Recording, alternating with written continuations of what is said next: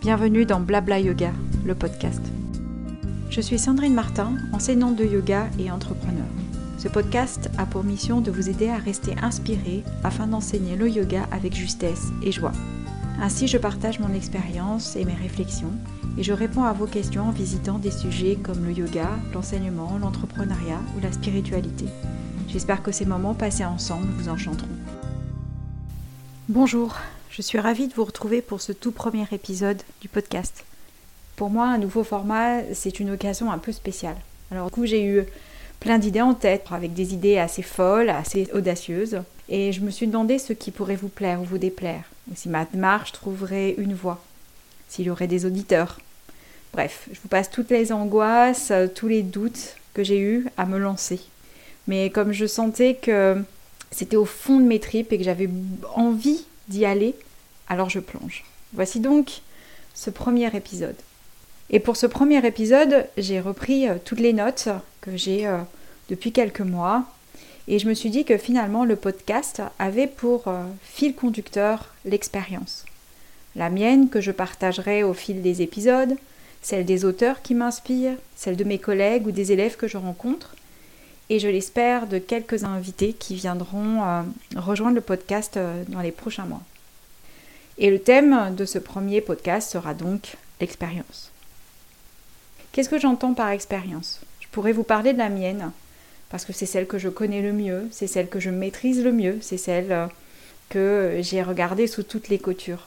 Mais non, pas du tout ce dont je veux vous parler aujourd'hui. Je voulais vous parler de l'expérience qu'en tant qu'enseignant, on offre à nos élèves, aux personnes qui sont en face de nous dans les cours. De ce temps que l'on offre, de cet espace que l'on offre, que l'on crée, pour que chaque personne puisse vivre sa propre expérience. Parce que finalement, l'enseignement du yoga, c'est partager son expérience c'est des années, des mois de travail sur une posture, sur une pratique, sur une séquence, sur un exercice respiratoire que l'on essaye de transmettre aux autres personnes qui sont en face de nous. Seulement, chaque personne est différente, elle a une empreinte euh, différente, alors que ce soit émotionnellement, mentalement, corporellement, et toutes ces empreintes vont créer des expériences différentes. Et l'idée, finalement, quand on crée de la place pour que les élèves aient finalement ce temps d'expérience, c'est aussi de se détacher de notre propre expérience pour partager euh, ce qu'on a vécu, ce qu'on a pu vivre nous, et leur proposer, mais en leur laissant aussi la possibilité d'expérimenter, d'explorer, de choisir leur propre chemin qu'ils aient la possibilité de choisir leur propre chemin. Concrètement, si je prends par exemple euh, une, posture, euh, la posture du chameau, tiens, soyons fous, prenons la posture du chameau, ou Strasana. Dans ma propre expérience, prendre cette posture de la position assise en plaçant les mains sur les talons et en amenant le bassin vers l'avant me permet de faire cette posture. Donc, logiquement, quand je vais l'enseigner, je vais passer et je vais proposer le chemin que je connais le mieux, qui me correspond le mieux et qui est euh, finalement ma propre vérité. Mais en face, il y aura une partie de la salle qui sera euh, satisfaite de cette posture, de ce départ de posture, et d'autres n'y trouveront pas leur compte. Et d'autres préféreront partir d'une position à genoux et d'emmener le buste en arrière afin de déposer les mains sur les talons par exemple. Donc mon expérience, elle, intervient finalement comme un biais sur le chemin euh, de l'expérience de l'autre. Euh, partager son expérience est une chose, mais ce que l'on cherche à faire, ce n'est pas forcément euh, transposer notre expérience aux autres en leur disant le chemin il est comme ça et pas autrement. Le yoga n'est pas qu'une pratique euh, de posture, euh, de technique, c'est aussi une expérimentation, une exploration. C'est parce qu'on est resté longtemps sur une même euh, technique, sur un même exercice, que l'on a évolué, que l'on a apprivoisé la technique, que l'on a joué avec ses émotions, ses ressentis, ses, ses impressions mentales.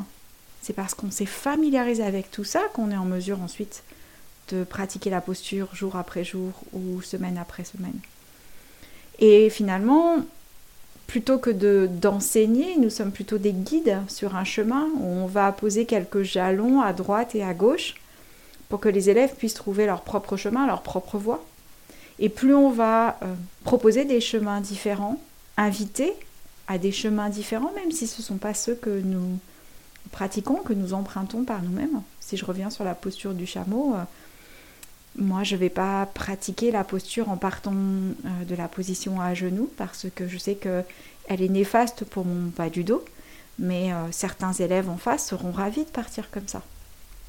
Donc en leur laissant la possibilité de choisir, non seulement ils gagnent en autonomie, mais en plus de ça, ils forgent leur propre expérience.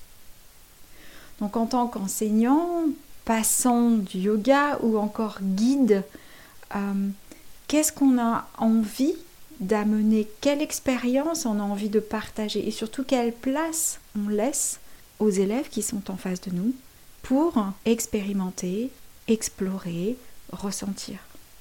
Qu'est-ce qui a le plus d'importance finalement? C'est l'exécution d'une posture? C'est l'exécution d'une séquence? C'est la position d'un bras, la position d'un pied dans une posture, dans une asana? Ou est-ce que c'est l'expérience que l'on fait? Qu'est-ce qui est le plus important? C'est le positionnement, le corps ou l'effet de la posture sur le mental, sur l'émotionnel, sur les sensations? Je reviens sur cette idée de quelle est la place que l'on laisse. Et moi-même, dans ma propre pratique, et vous, dans votre propre pratique, quelle place vous laissez à l'expérimentation? Quand vous avez reçu tous les enseignements avec les différents professeurs, est-ce que vous avez pratiqué tout le temps en suivant toutes les indications qu'on vous a données Alors oui, au début, parce qu'on a besoin d'être guidé, parce qu'on a besoin de se sentir euh, accompagné. Mais à un moment donné, on, change notre façon de faire. Alors on change notre façon de faire soit parce qu'on explore nous-mêmes, qu'on déroule notre propre tapis dans notre salon et on s'y met et on essaie, on essaie de trouver des nouveaux chemins, des façons de faire différentes, etc. Parfois ça ne suffit pas, alors on change d'enseignant, on va voir un autre enseignant, on fait une formation, on va faire un, atelier, on va euh, écouter une masterclass ou autre pour pouvoir enrichir sa propre pratique et trouver d'autres expériences, d'autres chemins.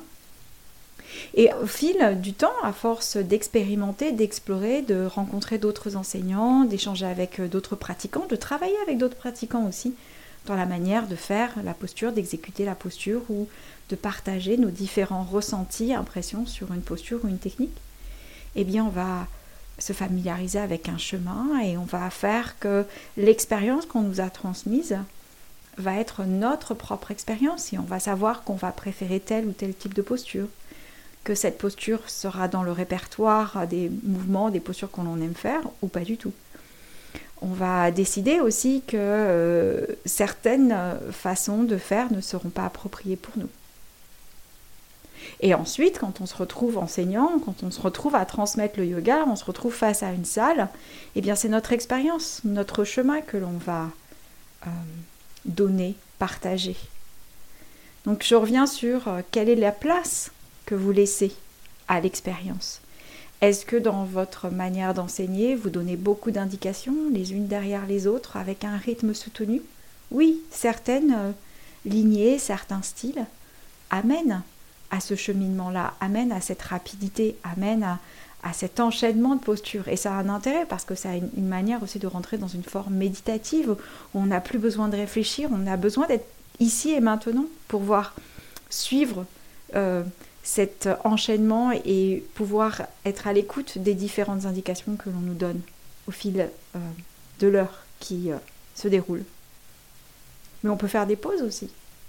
Une pause dans Tadasana, une pause dans un chien la tête en bas, avant de repartir et d'observer finalement après un enchaînement comment on respire, comment on réagit, comment est notre langage intérieur est-ce qu'on aime ou est-ce qu'on n'aime pas? Est-ce qu'on aime ce rythme ou est-ce qu'on n'aime pas ce rythme? Est-ce qu'il y a une posture qui nous a perturbés ou pas? Parce que finalement, si dans la pratique, on enchaîne, on enchaîne, on enchaîne, on, on s'arrête à la fin avec un shavasana qui va peut-être durer juste quelques instants, on roule son tapis, on ressaute dans la vie courante et on revient quelques jours plus tard ou le soir ou le lendemain sur notre propre tapis, on reprend la même séquence, le même rythme, etc. En fait, finalement, on n'a pas le temps de se poser, on n'a pas le temps d'expérimenter, on n'a pas le temps d'explorer, on n'a pas le temps d'apprécier ce qu'on est en train de faire et on se retrouve comme dans la vie quotidienne, comme un petit hamster, sa roue en train de, de tourner, tourner, tourner et on n'a pas cet espace pour pouvoir expérimenter et explorer. Quel espace on donne? Alors c'est vrai que comme j'enseigne plus le yin que du, euh, que du yang, que du hatha ou autre style beaucoup plus dynamique, le temps il est proposé. Mais néanmoins, moi la première, j'ai tendance à couvrir, à parler beaucoup à donner beaucoup d'indications, à proposer euh, plusieurs postures à la place d'une parce que parce que voilà, je suis comme ça, je suis yang, j'ai envie de j'ai envie euh, de partager ma passion, j'ai envie d'échanger, j'ai envie de les voir évoluer, même si je laisse beaucoup d'autonomie hein, sur les postures, euh, je les laisse choisir les éléments qu'ils vont utiliser, etc. Mais j'occupe beaucoup l'espace. Parfois même, je mets de la musique. Et est-ce que finalement, cette façon de faire, d'occuper l'espace, de parler tout le temps, de, mettre de la musique, euh, d'intervenir régulièrement, fait que ça laisse de l'espace pour pouvoir expérimenter, explorer? Est-ce que le fait de parler tout le temps n'est pas un frein finalement à l'exploration, à l'observation? Alors que dans le yin, on reste longtemps, hein. on pourrait euh, faire la même chose sur d'autres, d'autres pratiques de hatha où on reste longtemps dans une posture, on pourrait... Euh, complètement se poser la même question finalement. Quelle est l'expérience que l'on a du yoga, de la posture que l'on vient de faire, ou de la série de postures que l'on vient de faire, ou encore de la séquence dans son entier? Qu'est-ce qu'elle apporte? Qu'est-ce qu'elle modifie en nous? Qu'est-ce qu'elle change? Est-ce qu'elle euh, a des effets calmants, des effets euh, euh, inspirants Est-ce qu'elle a des effets relaxants? Et si je reprends cette même séquence plusieurs jours d'affilée Est-ce que j'ai les mêmes sensations, les mêmes ressentis, les mêmes impressions, la même expérience? Donc, quelle est la place que l'on laisse? Quelle est la place que l'on offre Quel est l'espace que l'on donne? Il est sûr que quand dans sa propre vie, hein, euh, sa propre vie d'humain, avant d'être enseignant, on passe notre temps à courir parce que euh, on donne plusieurs cours, parce que parfois il faut s'occuper des enfants, parce que parfois on a un deuxième job à côté, et on continue et on, poursuit notre propre chemin jour, après jour, minute après minute. Notre agenda est bien rempli et on continue les activités, les tâches les unes après les autres et on, ne prend pas le temps, on ne prend pas le temps de se poser, de contempler, de ralentir. Donc forcément, après, dans notre pratique, cette empreinte, elle va rester, elle va être dans, dans le remplissage, dans le fait d'exécuter, dans le fait de faire plutôt que d'être. Mais la pratique du yoga, c'est être, c'est pas faire. C'est être dans le mouvement, dans le moment présent. C'est être dans ce temps, dans cet espace où finalement il peut ne pas y avoir d'heure. Comment aussi on, joue sur le tapis à créer de l'espace? Sur, sur, son propre tapis euh, quand on est autonome dans la pratique est-ce qu'on enchaîne parce qu'on se dit Ah, j'ai que 20 minutes de pratique et après euh, je dois filer, euh, donner un cours ou au travail, donc j'ai 20 minutes et je vais occuper au maximum ces 20 minutes parce que ben, c'est le seul moment dans la journée où je vais pouvoir avoir ces 20 minutes et du coup on enchaîne posture après posture euh, par habitude ou parce que ça nous permet de pas réfléchir ou parce que voilà et on enchaîne et après on roule son tapis et on repart sur la vie quotidienne ou est-ce qu'on profite de ces 20 minutes pour être vraiment euh, dans ce qu'on est en train de faire, en adéquation avec chaque posture, où le souffle peut être coordonné avec chaque mouvement? Parce que finalement, il n'y a que 20 minutes, et c'est ces 20 minutes, ce sont 20 minutes possibles pour pouvoir euh, respirer et bouger en même temps, alors que peut-être le reste de la journée, on la vivra en apnée, parce que justement, on enchaîne différentes tâches, différentes actions, différents rendez-vous, différentes casquettes. Donc comment on occupe notre propre pratique en autonomie? Est-ce qu'on est pleinement dedans? Est-ce qu'on exécute? Bien sûr, il y a des jours où on sera dans l'exécution, dans la reproduction, on enchaîne la même séquence parce qu'on n'a pas besoin de réfléchir, parce qu'on n'a pas envie de réfléchir, parce qu'on a envie de lâcher un petit peu les chiens, parce qu'on a envie de dire là c'est bon, j'arrête de réfléchir, je me dis pas ce que je vais faire dans ma séquence, je suis ma sadhana de A à Z et puis il y a là je passe à autre chose le reste de la journée. Ou est-ce que c'est un temps de réflexion, c'est un temps de, de remise en route, c'est un temps euh, où on s'écoute finalement, parce que le reste de la journée, c'est pas possible. Donc déjà dans sa propre pratique, dans votre propre pratique, comment vous arrivez sur le tapis? Est-ce que vous laissez du temps? Est-ce que vous créez de l'espace pour pouvoir euh, expérimenter, explorer? Alors j'avoue que c'est pas forcément sur le tapis que je vais avoir cette, euh, cette envie-là d'observer, de regarder, parce que la pratique sur le tapis pour moi est plutôt corporel. J'ai envie de réveiller mon corps, d'être en adéquation avec mes sensations. C'est vraiment un moment particulier pour être bien dans ma maison qui est mon corps. Ou pour, euh, ou pour euh, répondre à certaines blessures, certains bobos du quotidien que je peux ressentir par-ci par-là quand je suis tendue, quand, euh, quand je me suis mal installée, quand j'ai mal au cervical, peu importe. Et du coup, ma pratique yogique, elle est plutôt là pour pour, euh, pour une certaine révision de mon propre véhicule qui est mon corps. Je vais prendre ça comme, euh, comme image. Et je vais plutôt être dans l'introspection, dans le fait de me poser, dans le fait de ralentir en, prenant, en tenant un journal. Donc en tenant mon journal, je vais pouvoir poser mes, mes, mes impressions, poser euh, mes questions du moment, être dans l'introspection. Et du coup, je vais m'en servir là. J'ai ce temps-là dans la journée, alors je le mets en tout premier, euh, en toute première part de ma journée parce que ça me permet d'être sûr euh, d'avoir ce temps-là, même si des fois mon agenda ne me permet pas d'y rester 20 minutes, hein, j'ai juste 5 minutes. Eh bien, je prends ces 5 minutes, mais c'est là, c'est fait, j'ai posé mon, mon idée du jour, j'ai posé mon impression du jour, qu'elle soit positive ou négative, peut-être les questions que j'ai aussi en suspens et qui vont m'accompagner tout au long de la journée. Ma pratique, elle est là pour réveiller mon corps, pour me rendre disponible, pour être disponible pour ma famille, pour mon fils, pour euh, les élèves que je vais avoir dans la journée ou pour les autres tâches que je me suis euh, euh, accordées, comme par exemple enregistrer ce podcast. Et voilà, et je repars après dans ma journée. Mais le temps de l'expérience peut arriver à d'autres moments. Vous pouvez très bien avoir une journée bien remplie et faire une pause en prenant votre café, en contemplant dans la rue les gens qui passent, ou en regardant les oiseaux, en regardant le, le, vent bouger les feuilles dans les arbres. Il y a plusieurs manières de contempler. Il y a plusieurs manières de faire des pauses. La pause, elle n'est pas uniquement euh, sur le tapis, elle est à l'extérieur. Donc c'est aussi de faire le parallèle en si j'arrive pas à m'arrêter dans la vie, j'aurais du mal à m'arrêter sur le tapis. Donc en apprenant à m'arrêter sur le tapis, j'apprends à m'arrêter dans la vie.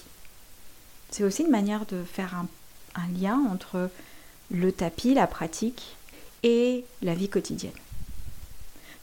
Donc quelle est la place que vous laissez à l'expérience dans votre propre pratique et dans celle de vos élèves? Est-ce que vous leur laissez la place pour être, pour vivre? Est-ce que toute la classe doit vivre au même rythme?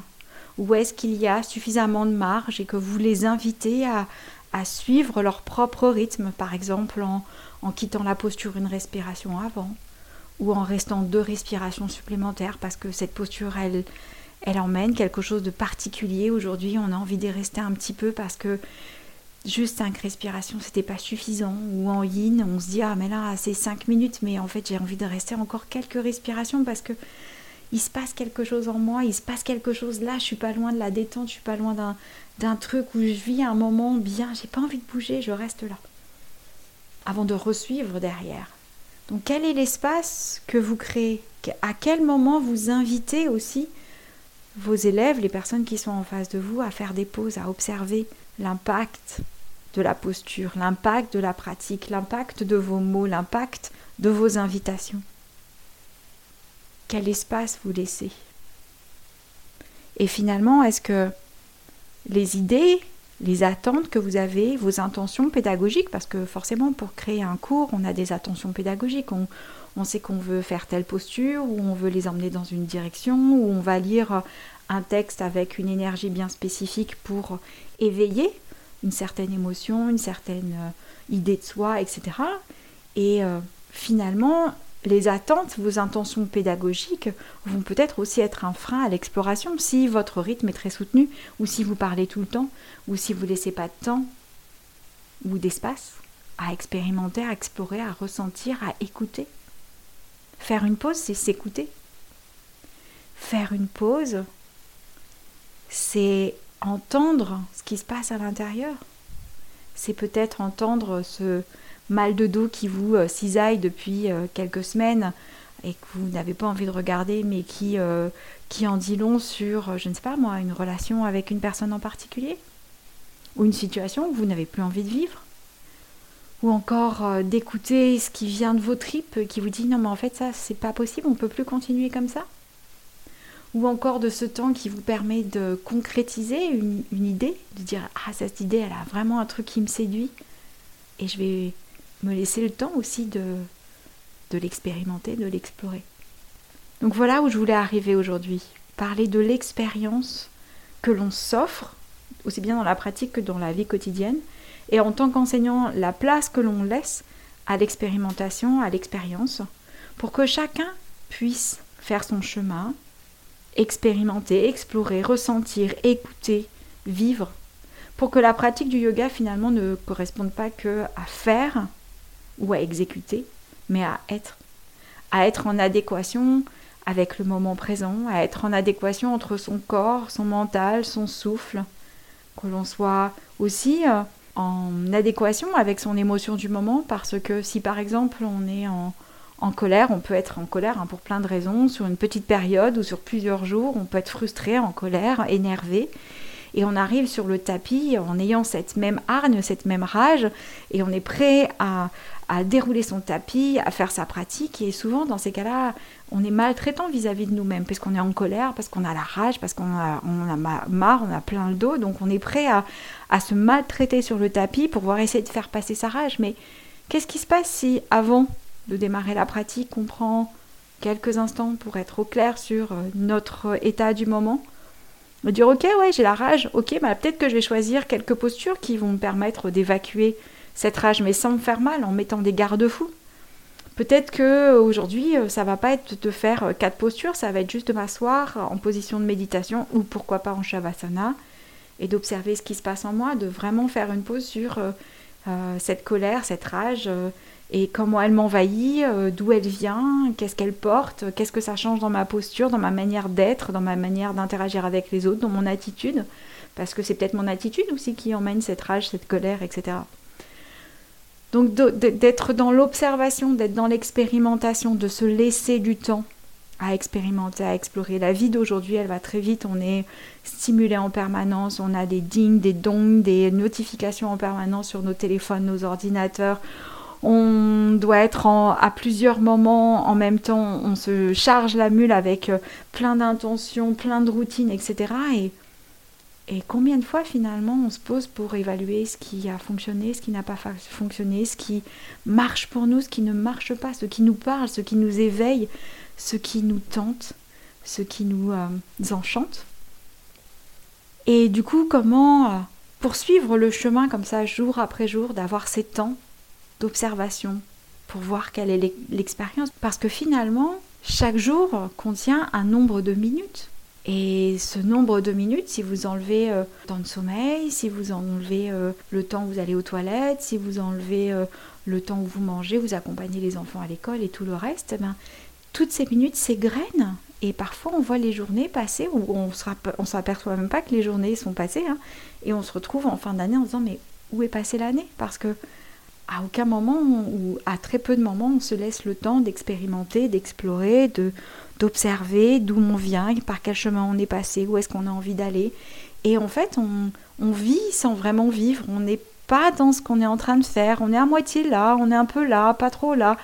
Donc c'est aussi se laisser au quotidien ce temps-là d'exploration. Donc imaginez maintenant que ce temps Shavasana, est un temps qui vient dans votre journée régulièrement. Alors peut-être pas en vous allongeant sur le dos comme dans la posture Shavasana, mais ce temps de pause après une pratique où on se dit ah ça y est, après les efforts, la détente, je pose, je ne fais plus rien, je me relaxe.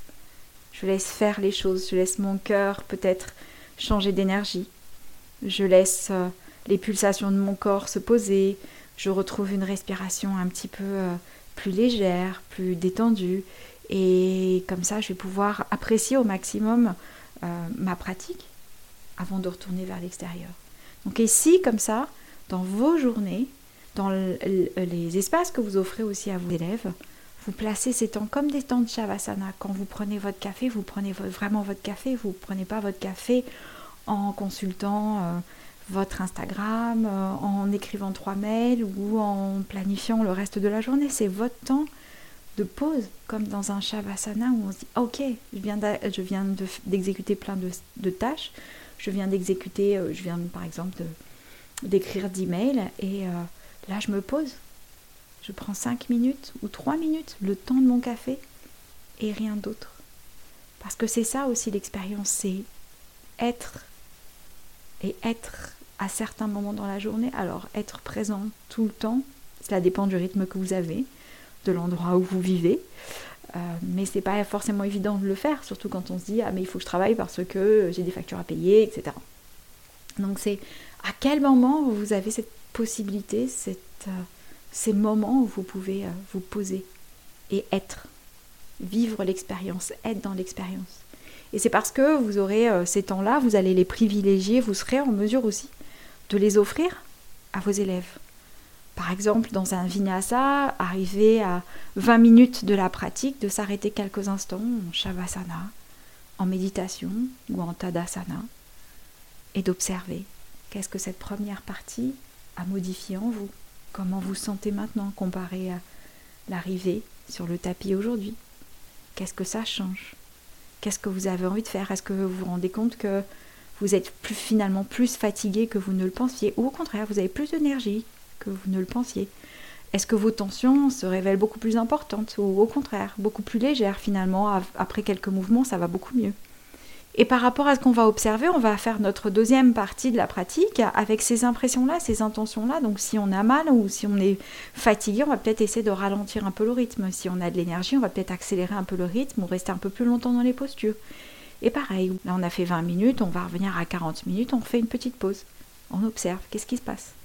Comment la pratique fait évoluer notre façon d'être, notre attitude, notre souffle, notre respiration, nos, nos images, nos idées? Avant de repartir sur la dernière partie de la pratique et de vraiment arriver sur Shavasana. D'avoir ce temps-là où on va expérimenter, explorer. Et ce qui est génial quand on laisse ce temps-là, c'est que ça facilite aussi l'autonomie. L'autonomie des élèves, parce qu'ils vont choisir finalement les postures qui vont leur faire du bien et puis ils vont arriver sur le tapis parce que ils sauront aussi vers quoi aller. Je suis fatiguée, j'ai envie de prendre mon temps, j'ai envie de ralentir, au contraire, j'ai plein d'énergie, j'ai envie de l'expérimenter. Ou aujourd'hui, j'ai pas beaucoup bougé, j'ai envie de bouger un peu parce que je me sens un peu lourd dans mon corps et le fait de ramener du mouvement, ça va me permettre de me sentir bien dans mon corps et dans ma tête.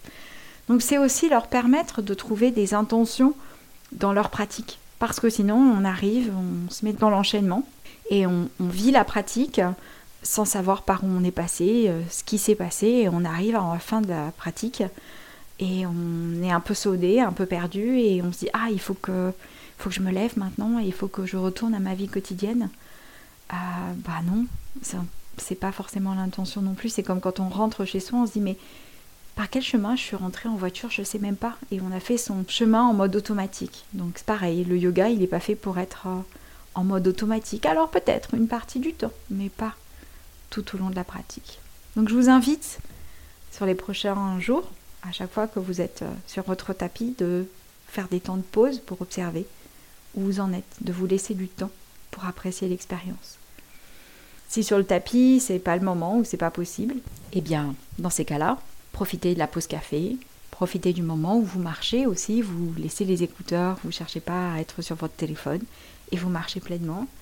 Euh, si vous avez un animal et que vous décidez de sortir votre chien, c'est le moment aussi où peut-être vous êtes pleinement ici et maintenant si c'est plutôt 5 euh, minutes d'attention pleine et complète avec votre enfant sur un jeu, sur un échange, sur la, lecture d'une histoire, prenez ce temps et voyez ce que cela change en vous.